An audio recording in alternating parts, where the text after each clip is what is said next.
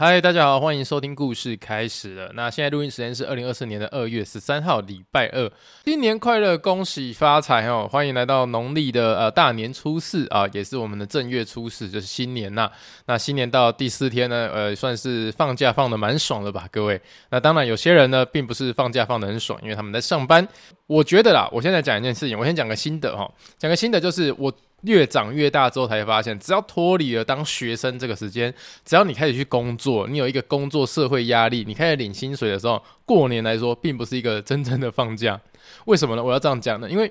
呃，说老实话，你平常工作的时候啊，就是很累嘛，很累的时候，你的六日啊，或是你平常排休的那个假，才是真正的假期，你可以好好的睡到饱，你可以干嘛就干嘛，你可以出去玩就出去玩。可是过年之后，你会发现说，哇。工作之后的过年，上了社会之后的过年，没赶快呐？为什么呢？因为你要到处去，呃，就是跟着习俗走嘛。初一走村、拜访亲戚等等之类的，甚至你在除夕夜晚上就开始在备战了。你要发红包，你要孝敬爸妈，你要面对亲戚的问题，然后大家围炉聚餐。有些你在本县市就算了，你在外县市还要风尘仆仆的提早买高铁票。如果你运气不好买不到高铁票，或者觉得高铁票太贵的人，你还要特地去买客运、买火车，然后回到家里面之后开始准备备战哦，除夕夜、小年夜等等的，然后开始到大年。初初一大年初一，你又不能睡到饱，你可能要啊起来走村拜拜，然后光明灯，今年犯太岁，偏冲正冲等等的一整天，到晚上之后，你可能才结束你一天的行程。那这时候你就想说啊，约个朋友出来啊，聊天啊，打牌啊，看看近况啊。我我讲一个认真的，你可能大学刚出社会哦，那时候还蛮好约的，因为你的同学朋友们跟你是差不多的阶段，都会开始是社畜了哦。第一年、第二年都是社畜，比较好约。你知道吗？那种过十年之后，大家都有一定的社会历练。什么叫社会历练？就是你在公司有一定的等级，或是你有一定的职位的重要性的时候，他们可能连过年都在上班。所以你会发现约他们越来越难约，那甚至有些约得出来的话，也只剩一两个小时可以打屁聊天，坐在什么 seven 八十五度 C 那一种会开二十四小时的饮料店，然后聊个天，抽个烟，喝个绿茶，还不能喝酒，为什么？呃，隔天要上班呢、隔天要干嘛？隔天要干嘛？那接下来一整年的让习俗跟着过年这样走，越出社会越久的人会觉得越来越痛苦，为什么呢？因为你会觉得过年的年假不属于你自己的，你会发现你过年的年假都被塞得满满满。不管说你要全家出去玩啊，去哪边玩都人挤人啊，找不到停车位，上厕所要等很久啊，然后一到厕所里面等很久就算了，进去之后满地都是尿，满地都是屎味那一种的，甚至卫生纸擦完之后还不把它折好，整坨那个咖啡色都漏在外面，丢在那边的马桶里面，哦，看了就很恶心。一整天，初一、初二、初三，然后你运气好的有放假就出去玩，可是你会感受到那个塞车的压力，塞车就算了，还遇到如果车祸的话更可怕。可能到初五，你最后一天，最后一天，你才是真正的放假。这就是长大之后，成年人之后的过年呐。所以为什么我一开始要讲这么现实面的话呢？是因为我们这个频道还是有蛮多小朋友哈，就是同学们还在听的。我只想劝你们一句话：好好的玩，放假过年，好好的玩。享受人生，人家同学找你出去就出去就出去，就跟爸妈我要出去 出去，就这样子。因为你长大之后，你就没有接下来的所谓的美好生活了。你只要工作第一年、第二年、第三年，你会随着那个年纪越来越大之后，你会发现你的年不是你的年，是别人的年。什么叫别人的年？你要把你的所有的假放在跟大家一起相处。可是这些相处的人呢，不一定是你想要相处的对象哦。呵呵，注意一下哦，这是很微妙的一个。怎么讲？虽然说是围炉，一年才见一次面的亲戚，但有的时候，其实你想要的就只是自己的假期呀。好了，那讲这么多。呃，其实也要跟大家分享一下，那我们的一周大事啊，就是上个礼拜我的一周大事就是我去办了台中场的签书会。那台中场签书会，呃，其实也蛮成功的，跟高雄场一样，人呐、真的是史无前例的，就是越来越多了哦。每次一签签签签签，原本以为说要签完了，就一签签签，哎，怎么又签了四个小时，四点五个小时这样子？我还记得台中场签完，我是六点半才下班，而且六点半下班不是说哦这是准时下班，是下面呃还有人在那边等我结束还，说好了，我们要抽签。抽这个看板要送给大家，然后才真正的散会。那那个时候我整整整就是台中场，我那一整天都没吃东西啊！真的有 Podcast 的听众来，然后真的带了那个鸡排，真的带饮料来给我，我真的非常感谢。而且不止一个人带饮料来，我真的非常感谢大家，这是你们很棒，你们超赞的饮料，我就是。有喝了两杯，然后剩下的还有两杯喝不完，我请那个我的朋友啊，主持人是我的朋友，请他一起喝哦，真的非常棒，你们超赞的。那有一个 Podcast 的听众，我也是蛮感动的啦，就是他是在我们这边有留过言，然后他是一位香港的听众，然后还有问说，呃，跟家人要先相处，要先孝顺父母，还是要先去追自己的梦？你们听我的 Podcast 听久了，就知道我现在的立场就是觉得跟家人相处比较重要嘛。那他在现场的时候也跟我分享说，因为他的家人在过去这一年，就是我拍开 Podcast 的这一年，他问了这一题之后，突然发生了一些家庭的巨变，然后他才感受到说，嗯，多陪家人其实是一个蛮就是子欲养而亲不待的选择啦。那也希望这位听众，那你听到这边的话，我希望你接下来你的人生可以好好的活得精彩，接下来就为自己而活也不错。好，那既然都讲到那个签名会结束了，那我们就按照那个一周大事的流程往下走。那签名会结束之后，就开始就是进行一年的最后一个礼拜我们要工作的内容嘛。那其实一年最后礼拜的工作内容，我跟洛洛还有菜菜，我们三个就是去吃了尾牙，就三个人的吃的尾牙。我在这边哦，真的是要郑重的警告各个那个公司行号单位，你们真的太坏了，你知道吗？我原本想带他们两个去吃那一种比较高级的自助式 buffet。那结果呢？我们打电话去定位，每一家哦，每一家哦，都被尾牙的那些公司全部都霸占了。就是每个时段，每一天除夕夜之前都被霸占了，我们真的吃不到那种比较好吃的 buffet。然后最后我又想说，那算了，就是拿差不多等级的那个钱，我们去选那个汉来的名人坊港式粤式料理那一种的，在我们台南的新天地里面，哦，那有一个有一间这样的料理店，那里面呢都是单点制的，所以也有套餐啊，也有套餐，但是我觉得单点那种感觉比较爽一点。哦，因为套餐配好的话，我就觉得那种感觉就是啊，我我搞不好会吃到我不喜欢的单点，我就想吃我喜欢的，因为我是花钱的老板，我想吃单点的。那我们在那边吃哈，哇，那个炒饭就两百多，然后叫一个那个水晶虾还是什么的，是一颗很像一颗水饺的东西哦，里面是包虾子，这样一颗哦，一颗一百五十八块，然后我们一人一颗这样子。我弱弱看到说，哇，这是我平常吃一餐的午饭钱呢，你居然直接叫一颗给我吃哦？我说没差，今天是尾牙。大家就吃得开心，反正我们那天就是随便就吃了大概六六千多块，五六千多块这样子。那想当然的，三个人吃尾牙，也就是比较没有那种气氛感啦。可是想一想，我们一月初的时候才去员工旅游，去北海道，也算是一个不错的那个回忆了啦。所以这一次啊，我们就吃完尾牙，发个年终，呃，年终有发到一个我觉得还不错的那种程度了。我自己觉得啦，至少就是那个转账哈，要转两次以上，那个钱还转得出去。然后还有那个发奖品，然后我们就是不是什么尾牙抽奖，妈三个人抽个屁奖啊！我自己是老板，扣掉我的话，只剩两个员工没抽奖，有个。可悲的，我今年的奖品，因为我去年是没有奖品的，去年就只有发奖金。然后今年的奖品就，我就请他们两个把他们想要的东西，然后截图，然后传给我，我自己看，我自己知道就好。然后看完之后，我自己去拿捏哦，今年的营收状况如何啊？工作室有没有赚钱啊？那可以的话，最多可以呃送他们什么东西这样子。但老实说，我也不是说真的送他们东西啊，其实我就直接看了他们想要什么礼物。然后我就去评估嘛，说，哎，我们现在营运状况，他们的礼物可以换成多少现金给他们啊？基基本上我就是给钱了，就直接礼物变成钱啊，我就给他们钱，让他们拿现金自己去买自己想要的东西啊。因为我我到现在还是觉得哈，有的时候给钱是最实在的。反正来这边工作上班，大家都是为了钱嘛，难道是为了爱吗？为了爱我吗？不可能啊！呃，所以就想简单一点嘛，啊，大家拿到钱都开心，OK，舒服。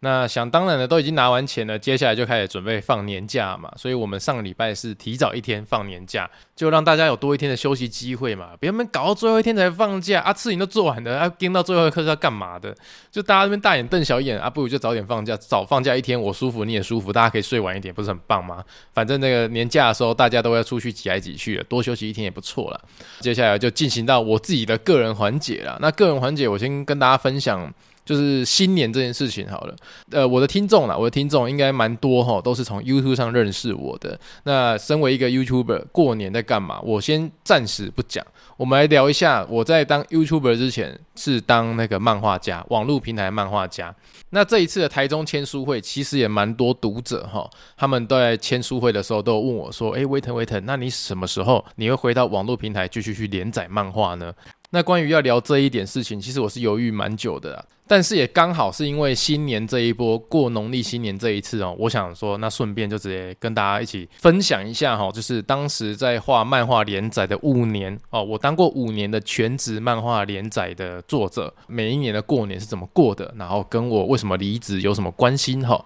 那我们来讲，我上一份工作是当网络漫画连载的作家，那这个漫画呢叫《微不幸剧场》，还有叫《不要笑当兵的》跟《维腾姑姑鬼故事》三部漫画连载，我总共连。载五年最长寿就是微不信剧场，他们现在在网络上都可以免费看。那说到网络漫画连载，大家可以想象哈，就是像日本漫画家一样，每个礼拜我们都要产出一篇网络漫画跟大家分享这个样子。那我们当初呢跟漫画平台签约呢是签一个月要产出四篇，就是一个礼拜一篇漫画。那我们签的是月薪，所以我们就像公务员一样啦，就是每个月就领固定的薪水，然后每个月每个礼拜都要产出一篇漫画跟大家分享这样子。简单的说，我们就是无情的画画机器呀。可是呢，那个薪水我们就只能领一次。那但是漫画，你现在在网络上可以一直看免费的。简单的说，就是我们领一次的薪水，但是大家可以永久的去享受这个漫画平台上面的漫画这样子啊。除非我这个作者说我要下架它，但我目前没有这个打算，因为我还是希望我的漫画可以让大家看得开心哈。就是反正都已经免费了嘛，就大家看得舒舒服服的。但为什么要讲到说，诶，新年这件事情呢？因为那时候我连载五年的漫画哈，每一年在新年的时候都是我一个最痛苦的时候。我们每个礼拜都讲好要发一篇漫画出来，但是到过年的时候，其实也是要发漫画出来。就等于说，对一个漫画家来说，他是没有所谓的年假的，他是没有所谓的过年的，他是没有所谓的休假的。如果你真的要休假，OK，你可以有两种选择。第一个，你就是休刊，那个礼拜休刊，那就请假。那你那个礼拜的薪水就按比例去把它扣掉，因为你没有上架漫画，所以你要被扣薪水，这很合情合理嘛。那第二个呢，就是你累积囤稿哦，比如说我们一个礼拜就要交一篇漫画，那你这礼拜哈多画一点，你就交两篇漫画的量，那你下个礼拜是不是就可以休假？就是这个意思。但说老实话啦，呃，第一个你说要请假的时候，我在新年的时候，我跟编辑部说我新年的时候我想要休刊一次。但我是被打枪的，他说新年的流量比较好，所以禁止休假，所以我我没办法。然后第二个，你说要累积稿量啊等等之类的，你要知道，呃，在台湾，我这我讲认真的，在台湾的那个画漫画的漫画家，基本上你要请到助手，那是你的收入非常非常高，你才有办法的。那当时呢，我们在那边连载，我连载的四年前四年，我是没办法请助理的，我没有办法请到助理，因为我一部漫画的薪水大概就是三到四万。就微不幸剧场，它最多就是三到四万，前四年呐、第五年有调整。但如果你想要更赚更多的钱的话，就是你必须再开第二个连载、第三个连载，那相对你就会有第二份稿费或第三份稿费嘛。但是取而代之的就是你的工作量会变多。但这样换算下来，对我来说，我的工作时间就变很紧凑啊，根本没办法累积稿量啊。所以呢，其实我每一年在当漫画家的过年，我跟大家分享是怎样呢？第一个就是除夕夜，除夕夜就是吃完年夜饭之后，吃完年夜饭大概八点吧，跟爸妈发完红包，说新年快乐之后，就回到电脑桌开始画画，然后画到大概凌晨一点多，凌晨一点多去睡觉，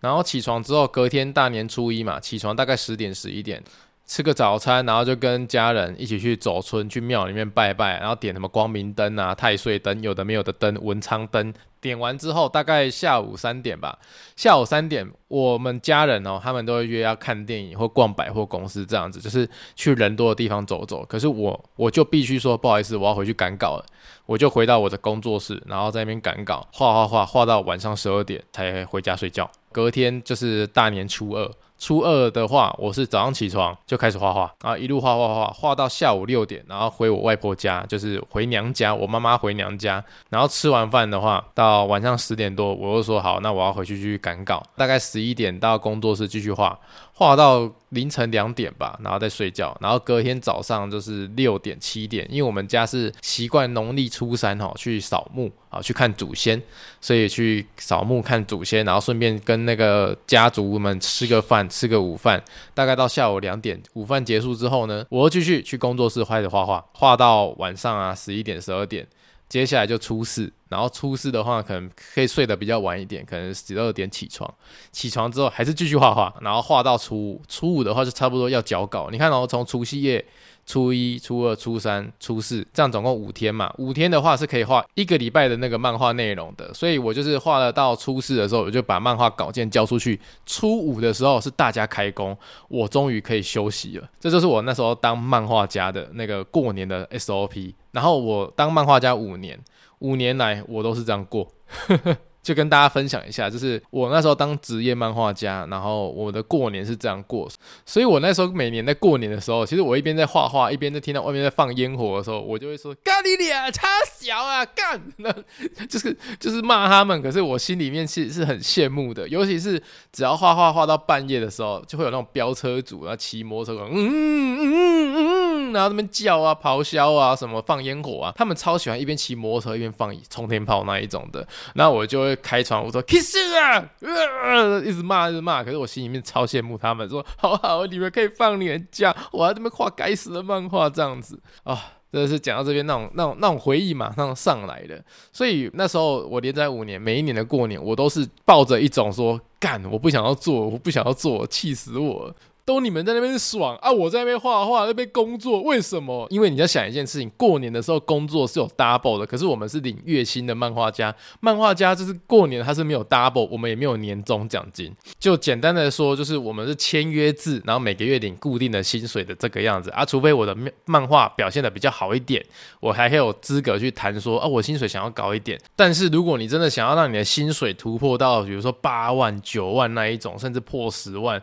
唯一的方法。就是你必须开双连载，就是你必须在这个平台再开一个连载啊，双连载或是第三部连载漫画，你才会有更多的稿费收入。但是我相信这个年轻的身体受得了，可是我画了五年之后，我发现我身体是越来越差了。所以呃，很多因素的情况之下了，然后加上过年这种呃节庆的氛围，每一年都让我触景伤情。那那时候二零一八年的时候开始就是接触 YouTube 啊，然后二零一九年的时候发现说，哎，YouTube 其实这边比比较。上轨道一点了，然后呃，收入好像也比较稳定。慢慢的又刚好加上要出书，那时候要出一本书叫《梦想微微腾》。我那时候决定就说，好吧，我们就在这个漫画平台先毕业吧，就是先把自己眼前可以做的事情先做好，去挑战不一样的东西嘛，就做微鬼画，还有出书啊这样子。反正我一个工作已经做五年了，然后也连载三部漫画了，我觉得也算是功德圆满了，就就这样离职了，好，就这样结束了漫画家这样的连载生涯了，吼。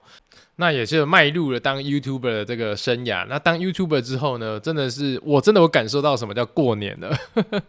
认真来讲，因为我在 YouTube 发影片啊，在上面做影片制作等等，我没有跟 YouTube 签约，他不会每个月每个礼拜逼我说一定要产出一支片，我没有产出片的话，他就要砍我薪水等等的，因为。在 YouTube 上，你就是靠流量去竞争嘛，所以你影片做越多，你可能就有机会赚到越多的钱，或是你点阅率越高，你就有机会赚到钱。但是对我来讲说，在 YouTube 上工作的话，比较舒服的地方是我可以决定我这个礼拜视情况可不可以休息。因为有的时候我真的是这个礼拜感冒，我这礼拜生病，我这礼拜车祸等等都有可能会发生这件事情。但是 YouTube 没有跟我签合约说，哦，你一个礼拜一定要发一支片，你没有发片的话，我就扣你薪水，降你流量等等，不不会不会不会不会，完全不会。而且你在 YouTube 上，你也可以好好的去拍片解释说你现在遇到什么状况，所以你这个礼拜要休息，或是你可以发个文。这跟在漫画家的身份是完全不一样的啦，完全不一样的。我觉得弹性变得比较多，因为我在画漫画那五年内嘛，我就有一整年我的脸是烂掉的，是就是那种。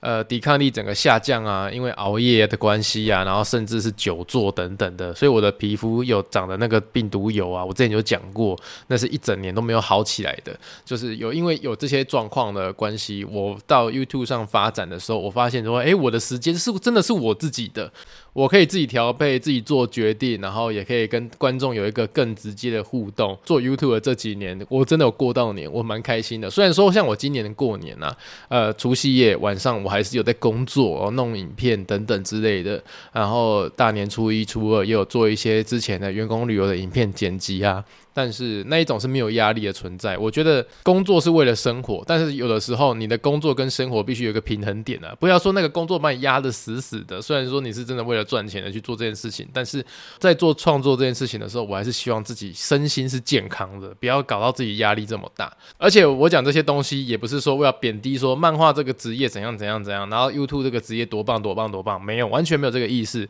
我只是在这个我人生选择中，我两个都做过，所以我可以拿出这样的方式来做比较，我自己的个人感观感来做比较。老实说，我也是喜欢画画的，就是从漫画画到变动画，可是我还是在做一样的事情，只是那个制作流程不一样。那我也知道有蛮多人就是很希望我可以就是画漫画，呃，回归一下让大家分享。我也是可以理解你们的心情呢、所以我才会在今年的时候又推出这本《微鬼画事件簿》。《微鬼画事件簿》是一本全新的我的漫画书籍，而且是在网络上完全没有发表过的内容。里面总共有五则完全离奇的小故事，有悬疑的、恐怖的、都市传说的、不可思议的，各种口味任君挑选。现在在博客来、金石堂、Momo 还有诚品书局都可以买到，甚至是实体书店也可以购买哦。直接讲到这边，话锋一转，我就开始夜配你们了。好了好了，没有在跟你们开玩笑，就是认真讲了，就是前面前面讲的都是我的真心话了。对，就是我用我一个就是画漫画五年的全职作家的身份来分享，说画漫画的那个过年的心情是怎么样，再加上现在当 YouTuber 之后的那个心情的转换啊。认真讲，我觉得我是一个需要好好休息一段时间才会有爆发力成长的那一种人。说真的，工作这件事情，我相信大家进入职场之后才发现，说他没有那么多时间让你休息，没有那么多时间让你去充电。我们就像是一颗快要坏掉的电池一样。你看那个 iPhone 哦，我们刚进入职场的人就是一个全新的 iPhone，全新的智慧型手机，你的电力就是健康数一百趴。可是你工作大概一两年之后呢，你的电力指数开始下降，变九十五趴、九十一趴左右。那时候的你呢，你可能哦。我放个假，出个国，一个礼拜充电完回来，你可能就是变一百趴的状况，然后你的耗电就是还是会耗一下，就可能到九十一趴左右，但是你撑得下去。可是你工作五年、工作八年、工作几年之后，你会发现你的健康指数、你的电池健康指数直线的下降哦，八十趴、七十趴左右。然后就算你去充电，你出国一阵子回来，你觉得你是一百趴。不好意思，那一百趴的电，你可能用了三天，你就开始下降到变七十趴、八十趴左右。所以我会觉得，就是人呐、啊，在工作职场上哈，这个充电是一个非常重要的一个事情。那如果听到这边的你，你觉得你的工作啊，那已经让你的身体的电池电量非常不健康了，必须换一颗电池，换一个环境的话，我也是会建议你赶快转职离开的。突然开始劝别，开始劝别人那个什么年后离职潮，是不是？好了，认真讲，就是讲到这边就是有感而发啦。因为我自己从漫画平台结束连载之后到 YouTube 这一段时间，就是在 YouTube 上面真正赚到钱哦，真正赚到钱大概花了大概八九个月的时间，我才真正有赚到钱。因为你要在 YouTube 上面发片啊，要盈利等等之类的，它必须通过一个审核。投放广告的审核，那那个审核呢？那时候 YouTube 卡我卡八个月，我在第一个月的时候我就通过他的资格门槛，可是他审核，他用人工审核，审核了八个月，我在第八个月我才可以真正拿到钱。所以我前面的八个月，我是坚持着在做影片，然后每个月收入都是零，都是吃老本。然后那时候我还请菜菜帮我当为员工来做这些事情，我每个月还是有付他薪水。所以老实说啊，这转换工作啊，转换平台的那个那一阵子，那八个月，我心里是很慌张的，很慌张是怎样？我我看得到有观众在看我的东西，我知道有人喜欢他，但慌张的点就是我拿不到钱，他们还在审核，我等了很久。真的等了很久，但是我相信有一种东西叫苦尽甘来，也相信就是努力还是会有一些回报，就算不是丰收的回报，但是它至少会证明你有努力过，你必须拿到你的成果。那当然了，你也可以说，哎、我一点就幸存者偏差啊，妈的，对吧？一千个人做，一万个人做，就只有你有成功啊，其他人都去死啊，就只有你成功，你才可以讲这些干话。对，我承认，我承认这是有可能会发生的事情。但是说老实话，我觉得每一件事情都会有一个讯息在告诉你说，哎、是时候你可以跳脱一个不一样的圈子，或去做不一样的事情，让你自己的电池回到一百趴的健康状态。我相信每个人的一生中一定会有很多次这样的抉择机会，只是你会。会不会选择继续耗在那边，让你的电池用到最后一刻，还是你会选择趁你的电池的健康度还够的时候，赶快跳到另外一个地方，然后跳脱到可以充饱电的地方？这是每个人不一样的选择。我只是把我的过去的经验来跟大家分享，借的就是这次过年哈，还是真的有过到年的那种舒服感，跟大家一起分享。那当然，我今年还是会继续努力的做影片跟大家分享了啊，大家不用担心，不用担心，讲的一副我要退休的样子。好了，那讲完前面这么多呢，我还再讲一个最后的 bonus 啦，就是过年嘛，呃，过年最重要的事情就是干嘛？刮刮乐，刮刮乐，跟那个政府对赌哈，我们来做公益刮刮乐。我我我真的是找不到我身边有朋友哈，他过年是不刮刮刮乐。我基本上身边所有人过年都一定会刮刮刮乐啊，包含我自己也是。那是我跟大家分享一件事情哈，我觉得哈，人衰哈，真的是不要去做这些事情，因为我前天哦，认真讲前天。我就去刮刮乐店，我是刮了两千块中一千块，我要去把它换成一千块这样子。结果我一进去，那时候是晚上十二点。十二点的时候呢，那客人就只有一位，那他是个染金发的，算是大学生吧，反正就是看起来身上应该蛮有的啦。看他身上穿着打扮都是一些高级货哈，他在那边刮两千块刮刮乐。那我就先把一千块换完之后，我本来打算要走了，结果我要走之前呢，我就听到他说啊，干不掉啦，零元呐这样子，然后他就又走过去柜台，然后跟老板说，哥几丢啦，那我可领个零元，两千块啥丢能零元这样子。我想说，哎呦，这家伙居然可以。两千块有三张零元的机会都让他刮中，他绝对是个衰鬼。我就马上转头看他，他又开始继续买刮刮乐，然后就去刮，然后接下来还要刮，又刮到一张一中一千的，两千中一千这样子。我心想说，完蛋了，我抓到了，抓到一个衰鬼了。接下来他只要去刮，比如说他选了一号，我就说哦，那呃我我要二号。